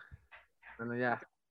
Ajá, sí, pues. ent- entonces, pues, eh, o sea, al fin y al cabo, pues, creo que eh, esta constante que tiene Avatar eh, es, es esta contraposición de, de lo que decía Iván, ¿no? De estas juventudes, de este adultocentrismo, para que justo como lo que dice, o sea, Airo es como el balance en mostrar en él, o sea, nosotros como adultos tenemos estas enseñanzas de que la vida, el, el tiempo de vida tan amplio que tuvimos para aprender estas lecciones, la, lo obtuvimos, pero pues los morros y las morras también tienen ciertas lecciones que ellos adquieren a su manera y que desgraciadamente en el caso de el equipo Avatar y después que se anexa Zuko, eh, pues tuvieron que aprenderlo haciendo segundos. O sea, es como tipo, la, la comparación va a estar chistosa, ¿no? Pero es de lo que mucho hablaban de, los, de las juventudes que regresaron de la Segunda Guerra Mundial.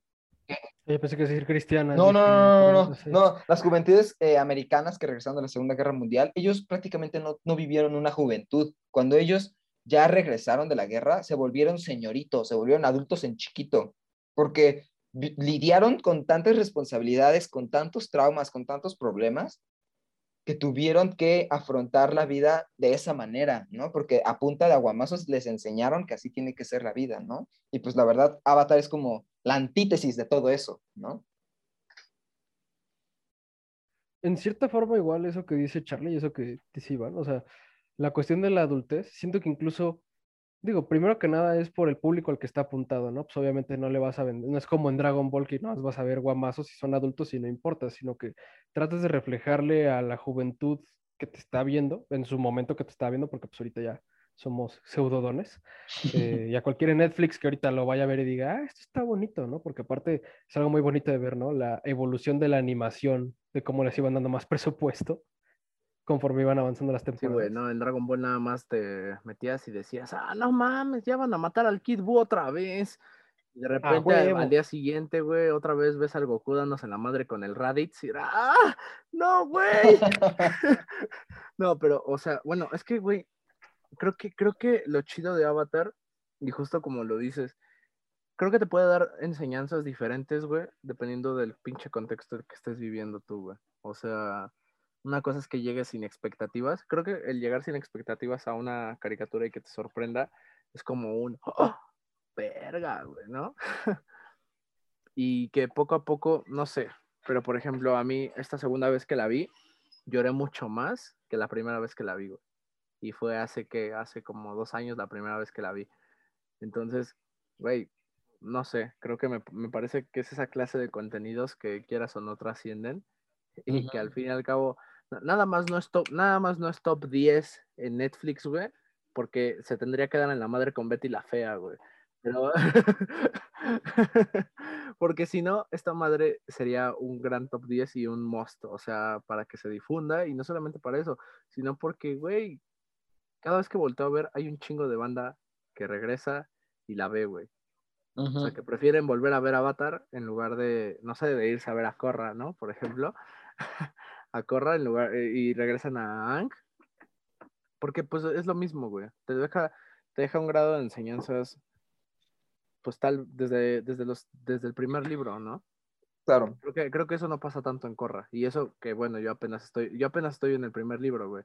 O sea, pero, no, o sea, digo, hago la comparación, Luis, porque pa- para nuestra querida audiencia, Luis hizo una jeta como de, eh, Vete a la fregada, Ajá, toda tu no, pinche madre. como de, no, no, No, creo, es así bro. como de, ta- eh, acábalo. Ah, no creo, bro, no A- creo, bro. Acá, pero- acá, acaba de decir tus pendejadas. Ajá, sí, sí, exacto. El, el- el Luis, O sea- el Luis- el Luis le está diciendo al pato como el, eh, como el Ferris de Con al reportero. Eres un pendejo. Ajá, sí, con la mirada, con la No, mirada no, me lo está ¿qué diciendo. pasó? ¿Qué pasó?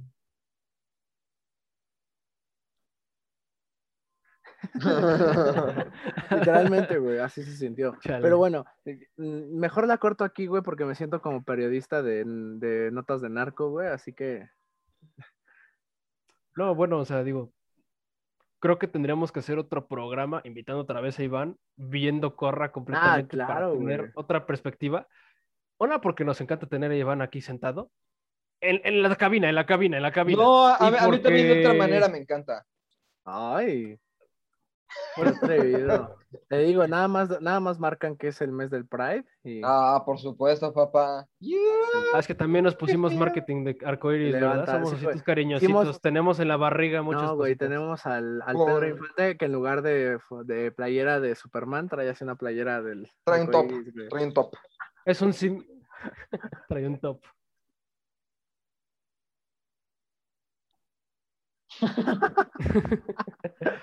bueno, este, bueno, quiero hacer este corte hablando de algo que retomó Iván, no es muy largo y es cuando Ang descubre lo que es el control de la energía, no es nada más el control de la energía como un poder, sino es el control de energía como el estatuto de algo que la misma Tortuga León dice y es la verdadera inteligencia puede disipar todas las mentiras y costumbres sin importar qué porque en tiempos más antiguos nos concentrábamos en controlar nuestro interior y enfocarlo hacia el exterior. O sea, Ang no está controlando su personalidad, lo está exponiendo y en este sentido creo que tenemos que irnos con cómo se mete a chingadazos con el Osai. ¡Oh, sí! No te vayas. Ya regresamos con más cine, juegos, series y otro tipo de cosas que nosotros los tetos adoramos.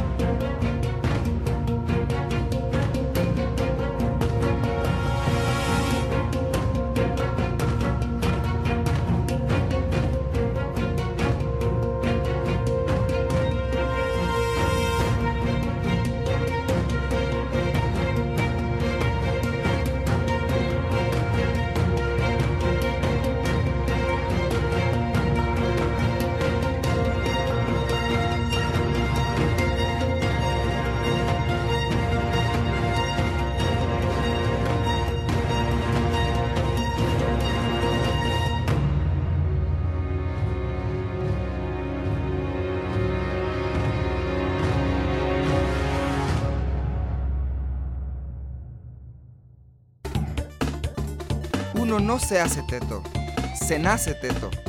Ya volvimos. Pues después de ese pinche rolón en el que te trasciendes al estado de avatar por un putazo, este, vamos a, vamos a pasar a la triste sección en la que toda nuestra audiencia llora, que son las inesperadas, pero bueno, tal vez tan esperadas conclusiones. Ah, yo pensé que la presentación del programa. No, güey, son las conclusiones. Pero O bueno, sea, Ah. en Es este- que, en este es, que, caso- es, que esto, es que esto es como insight de que ya cuando está ya llevando el programa, ahora hacemos una retrospectiva de lo que acabamos de grabar.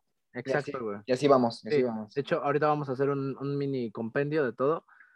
Pero no, bueno, no, no, güey, no vamos a hacerlo, ¿eh? ¿Escuchas? No se preocupen. Este, Hola, bienvenidos a mi streaming. no, güey. No, pero bueno, vamos a empezar con el buen Charlie. Por favor, Charlie, ¿qué podrías concluir de Avatar? Pues eh, es una serie que todos se deben de acercar por lo menos alguna vez en su vida, más allá de la cuestión, o sea, nuevamente, y esto es una, una- es una regla de escrita en oro, tallada en piedra, de toda manera, que sea animada no significa que sea para niños, y, y por ende, que sea para niños no significa que sea estúpido de, de contenido para niños podemos aprender 40 mil cosas de lo más precioso. Sí, güey, por ejemplo, yo aprendí de los Backyardigans a cantar Castaways. Ah, por supuesto. Ahí. Eh, y, por ejemplo, Jimmy Fallon, ahí- de ahí aprendió a descubrirse a sí mismo y tener su talk show. Y yo de Otis aprendí, güey. ¿La vaca? Ay, no mames, sí, pendejo, pero era un meme. Y, y- Pero, y yo, y yo de Pablo, yo de Pablo, los Backyardigans, descubrí que tengo ansiedad. Ah, yo de Tasha descubrí que. Eh, Yo, yo de Tasha descubrí que qué ganas de tomar eh, paro la- de tomar las instalaciones de la facultad y de Exacto, güey. no, este, esto es una regla general y esto lo digo porque, vaya, me voy a adelantar un poco a algo que, a- algo de, de Iván, pero en el- él en alguna ocasión me contó que en el- a, a un familiar directo suyo le recomendó Avatar eh, y a quien se la recomendó es una persona de, pues vaya, ya 40, 50 años. Y, y por lo que yo entiendo, eh, esta persona en cuestión encontró demasiadas lecciones eh, con, con, con, la, con Avatar, ¿no? Entonces, no se deben, de- no se cierren a, a, a- conocer esta belleza que implica el ver esta grandiosa caricatura, porque van a, van a aprender muchas cosas, y más allá del rollo de medio acá, Son caricaturas, mijo, ¿no? Ajá, medio, ajá, exacto, o sea, además de aprender, a- a- además de este rollo muy casi casi pedagógico de van a aprender algo, van a tener una lección, así como los finales de episodio de He-Man, este, realmente, o sea, se la van a pasar bastante bien, porque hay comedia, la verdad, se nota el nivel de producción que le meten a la, a la serie, porque conforme avanza, ves la animación y se pone más perra, y está muy bien hecha. Eh, yo creo que con eso concluiría. Véanla, les incito a que lo vean y que casi casi lo tomen como, como una, no sé, como- que volvamos a Avatar, la leyenda de Aang, los, el nuevo, los cuatro acuerdos. O sea, van a aprender muchas cosas muy chidas, pero sin las mamarruchadas de autoayuda. sin el Y- quién se ha o sea robado mi no es queso, güey. Exacto, exacto. ¿Quién se ha robado mi nación? ¿Quién, quién se ha robado mi col? Qué güey. Y pues bueno, a ver, yo le devuelvo la palabra al pato que tiene que concluir con Avatar. Ay, güey. Es que, pues mira, la verdad yo concuerdo completamente contigo, güey. Creo que Avatar es una serie que, más que de culto, a mí me encantaría que se volviera completamente pública, güey. O sea, digo, está a la mano, pero que mucha gente se dé el gusto de, de verla, ¿no? Y que, y que justo creo que, más, más que nada, güey, una de, las, una de las limitaciones que tiene Avatar para que la gente no la vea es que es una caricatura, porque tienen tanto el pinche estigma de, ah, es que son dibujos, mijo, no se los tomen en serio, o no tiene, o son para niños, son caricaturas, no chingue. No, güey. Atentamente la misma gente que ve Rápidos y Furiosos porque tiene coche. Exacto, güey. No, pero güey, digo, yo, yo creo que esos güeyes la ven porque está el, el Train Hell, ¿no? Pero este, El tube fe. el tuve fe. Pero, güey, al fin y al cabo, me parece que Avatar es un contenido que es un must. Tengas la pinche edad que tengas, güey. Y es lo cabrón, güey. Que- Regreso al comentario que había hecho en el pasado. A que conforme lo veas, te da una nueva enseñanza. Conforme el contexto en el que lo veas. O sea, no importa si lo ves, si lo ves ahorita a tus 20 años, güey, te va, te va a dar un, te va a dar una enseñanza. Y si lo ves a tus 30, te va a dar otra enseñanza, güey. ¿Por qué? Porque es muy bueno revisitar esta clase de contenidos y creo que el revisitarlos es lo que lo, la posibilidad de revi- revisitarlos es la, es lo que los hace más grandes, güey, y los hace contenidos más chingones. Pero bueno, yo le paso la batuta al güero, por favor. A Luis, a Luis el Ah, güero, porque ah. ahora hay dos güeros. Ahora dos güeros. Nos invaden los white Ah. no, no es cierto. Es que no hay sobrepoblación porque en mi cuarto hay espacio ya. Perdón, tuve que decir alguna estupidez para empezar a terminar. Eh, pues vaya, creo que para acabar sería básicamente que, pues, así como dijo Charlie, ¿no? O sea, no echar en saco roto, y como dijo Pato nuevamente, el hecho de que por un producto sea una caricatura es algo que no va a aportar, que honestamente aporta más que muchos que están enfocados a una audiencia, entre comillas, adulta.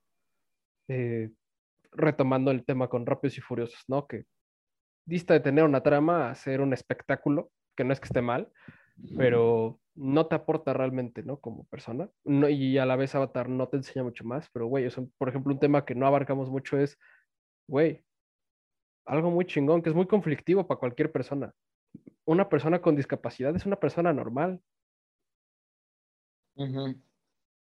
O sea, Top siendo ciega, el niño que es hijo del inventor que ayuda a Soka, que es parapléjico.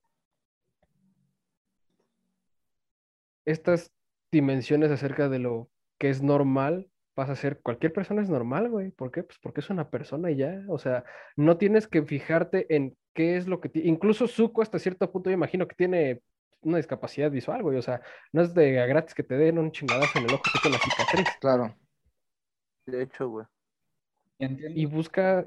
Ajá. la palabra normal, pero incluso sobrepasa lo normal, lo extraordinario, ¿no? O sea, el hijo hacía cosas bastante interesantes ahí con los planeadores y Toph no se diga, la primera maestra control, ¿no? De metal, Control, ajá. güey. Sí, es como buscar lo extraordinario, güey, pero a la vez no, no menospreciar a las personas por tener algo. Es que discapacidad, la misma palabra discapacidad, siento que incluso ya como pues, un estigma social o conceptual, pues es que le falta Ajá, de, algo, ¿no, ajá, güey? de- de que Ajá, esté, de de que que no esté es capaz. incompleta, de que no es capaz de algo.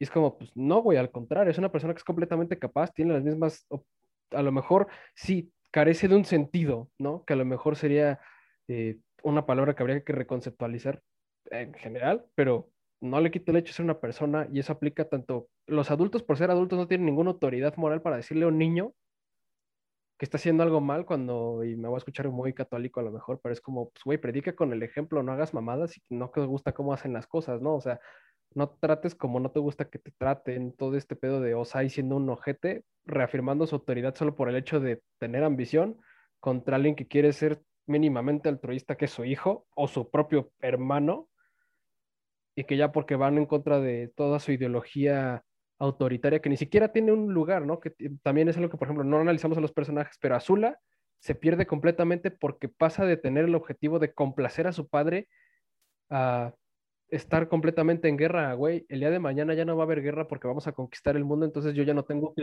yo no tengo utilidad, güey. Y como nación nos enseñaron el arte de la guerra como obra de vida. ¿Qué hago después? Es algo que te genera, y así podría continuar como Iván, como Gordon Tobogán, dejaría caerla entera, así pesadísima, así. ¡Ah! Pero como este programa ya se acabó, pues me quedo con, si no han visto Avatar, vean Avatar. Güey, tabla. Si no los atrapa al principio, vean al menos el libro 1. Ya si le siguen en su pedo, ya si no, no me hace, no me caso. Lo mismo con Corra. Más a mi favor con Corra porque la gente lo abandona en el libro 1. Pero ese es un tema que dejamos otro día y le paso la batuta aquí a mi queridísimo Momo, digo Iván. Señor Momo, sumo mesa. No, pues, ah, muy interesante de verdad lo que mencionan. O sea, yo estoy maravillado con esta charla. Retomaría lo mismo, pero no, no, no hay que ser repetitivos. Eh, yo traía, yo quería hablar de algo, y, y así que de eso específicamente que quería hablar, creo que con eso quiero concluir. Espero no decir aberraciones de las personas que me enseñaron metafísica, de las personas que me enseñaron tarot, de las personas que me enseñaron astrología, eh, de las personas que me enseñaron numerología, de las personas que me enseñaron ninjutsu, eh, de, de mis maestros o, o de mis colegas de ciencias de la comunicación.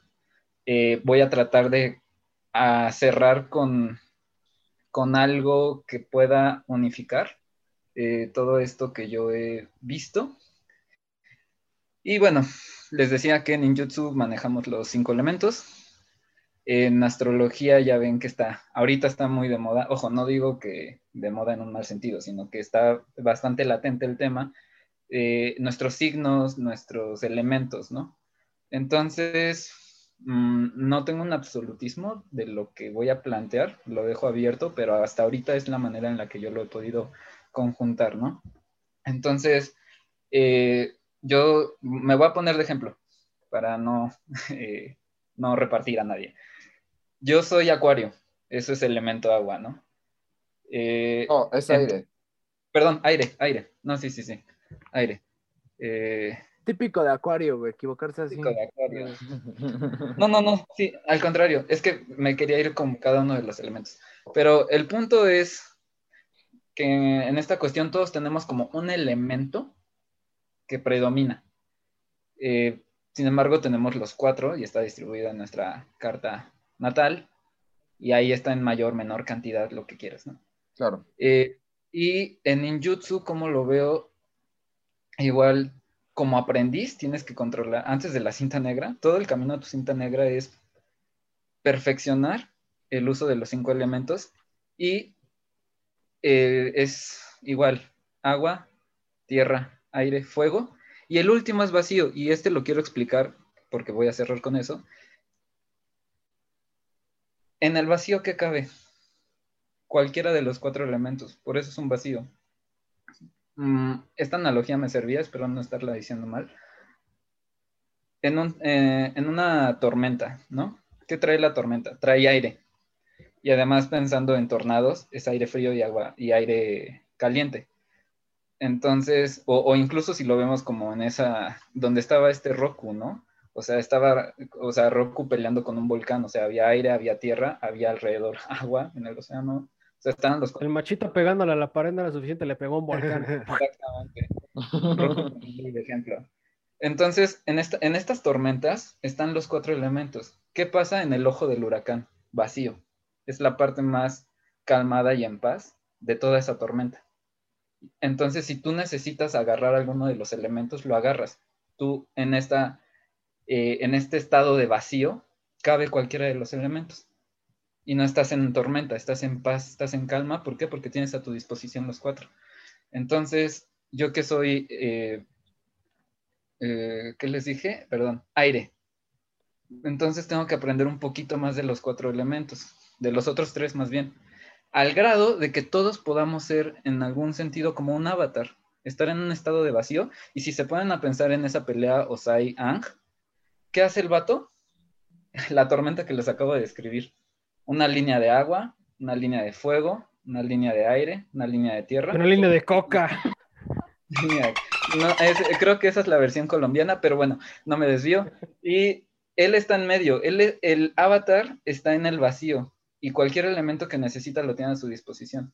Entonces creo que todos podemos llegar a ser un avatar siempre y cuando lo perfeccionemos en cuestión técnica corporal o en peleas o en discusión. Si yo estoy con una persona que es totalmente fuego y yo soy aire, yo acuario soy aire, entonces ¿qué pasa? Depende la cantidad de fuego de la otra persona, ¿no? tanto corporalmente como en una discusión de palabras o simplemente en una dinámica. Si, si tú le soplas de poquito en poquito, avivas fuego, Ay, haces crecer la llama.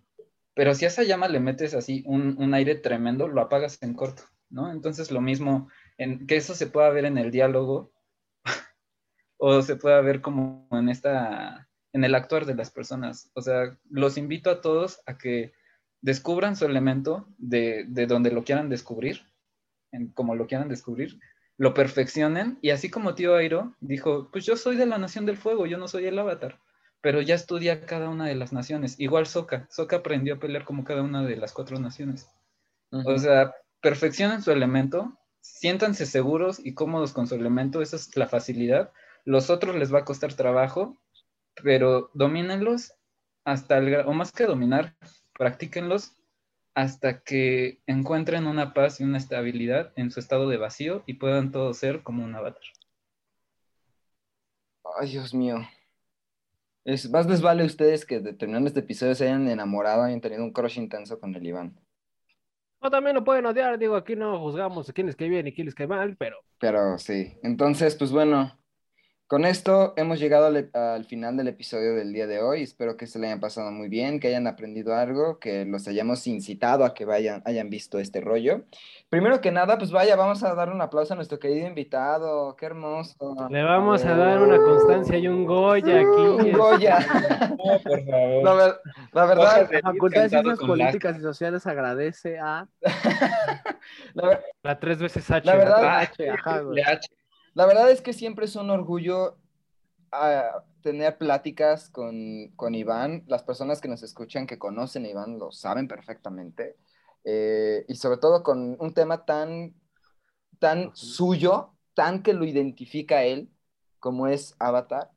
Eh, por eso, pues yo estoy más que agradecido con que hayas estado con nosotros un ratito para platicar sobre esta, esta serie. Y bueno, pues ya sabes, ¿no? Aquí el- este programa es tu casa, cuando tú gustes, pues tú puedes venir y seguimos echando el desmadre en, en otro tipo de temas, ¿no? Este, y pues bueno, para- ya con esto, pues a ver, eh, querido Iván, pe- ¿cómo, cómo tú te pueden encontrar en... ¿En Coyoacán? ¿En qué dirección? dirección? ¿Cuál es tu domicilio? ¿Cuáles son los tres números atrás de tu, de tu tarjeta No, de crédito? Tu no, no, RFC? No den su dirección, güey, porque sus Su número de vecinos están locos.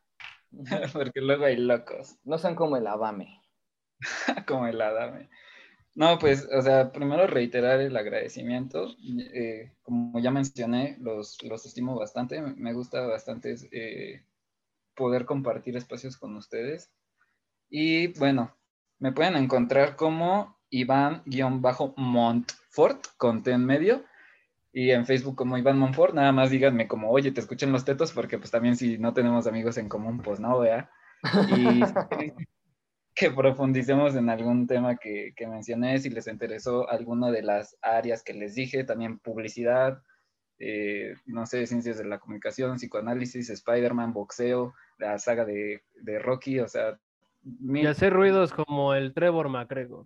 Así es, también le meto ahí un poco la, a la imitación de videos graciosos, así, que ya saben dónde encontrarme, fue un placer eh, compartir este espacio y a ustedes muchas gracias por escuchar y espero se puedan dar el espacio de ver Avatar. Uh, eh, pues bueno, a mí la flaca me pueden encontrar en Twitter como arroba la flaca malas 30 y en eh, Instagram como arroba danielcam30. Eh, al bello presentador de esta noche, bueno, día, noche, a la hora que estén escuchando este programa, al querido Pato, ¿cómo te pueden encontrar, guapo? No, güey, yo, yo le paso primero la bata al, al güero, a Luis. Por Ah, favor. bueno, chinga tu madre. de- Sí, es que me vale más lo que digas. No, no, no es cierto, güey. Este, no, a mí me... Es que a mí no me vienes a ordenar aquí, cabrón, No. por favor. Aquí el comentarista y el ordenador soy yo, así que. No, ya. Este, bueno, a mí me pueden encontrar como arroba Alex David aquí, tanto en Twitter como en Instagram. Y al güero, por favor, Luis. Ah, pues a mí me pueden encontrar en redes como arroba Luis Manuel 3000, como Luis bajo Merto. Estaré poniendo eh, promocionales para este programa. Igual haré comisiones abiertas por si lo desean de esa manera. Eso. Y pues, sin más, aquí, Eh, este... Pues, Bueno. Ya, a ver. La- la- la última- la última- Anuncios parroquiales, los anuncios Anuncio- parroquiales. Anuncios parroquiales de siempre, güey. Saben que nosotros los tetos nos pueden encontrar en Instagram y en Facebook como la página oficial de nosotros los tetos. También nosotros streameamos a través de Spotify, Spreaker, iBooks, Apple Podcast, Google Podcast y si no estamos en su plataforma de streaming de podcast preferida, pueden decirnos y a ver cómo chingados le hacemos, pero nos movemos para que estemos ahí. YouTube patente pendiente. Exacto, YouTube estamos pendientes. Les mandan el programa por audio de WhatsApp. Ah, Pero- huevo. También, güey. Hagamos un bot, hagamos un bot de Telegram para mandar los episodios. Ah, Uy, bot- es bot empezamos- Así, güey. Boteto. Uno de YouTube, Boteto. güey. Hacemos, hacemos que nuestro logo, güey, así tal cual, este, que Pedrito Infante se mueva y que sea un VTuber, Que diga, amorcito corazón, ¿cómo Hacemos- estás? Hacemos, Los- hacemos al robot arcade de Kung Fury, pero con, con este, con Pedro Infante. Yo creí que me, Ah, me- me habían invitado a este programa, nosotros los tetos, por mis atributos físicos, pero no, Ay, sí. Bueno, eso y muchas cosas más que eh, aquí no eso, puedo ya, eso, ya es más 18 y ahorita que acabe el programa, Iván. Eso, eso ya es en only- eso ya es en el OnlyFans de En nosotros. el OnlyFans de nosotros los tetos. Creo que el ship está de más. ya, ya van, a, a par- a partir de acá van a empezar los fanfiction. y bueno, fiction de Charlie con el Iván. exacto. Por favor, háganlos. Eh, y bueno, sin más que decir, ¿co- ¿quiénes fuimos, señores? Fuimos Nosotros. Nosotros- Nosotros los Tetos. tetos. Siempre suele muy Ahí raro. queda, güey. Ahí queda. Es que como sí medio lo van a, sí van a hacer ese Goya. Claro. Un hombre y una mujer se amaban, sus pueblos estaban en guerra. La montaña habría que cruzar y poder juntos estar. Olvidé las siguientes líneas, pero ahí va. Túnel secreto, túnel secreto. La montaña tiene un túnel, túnel muy secreto.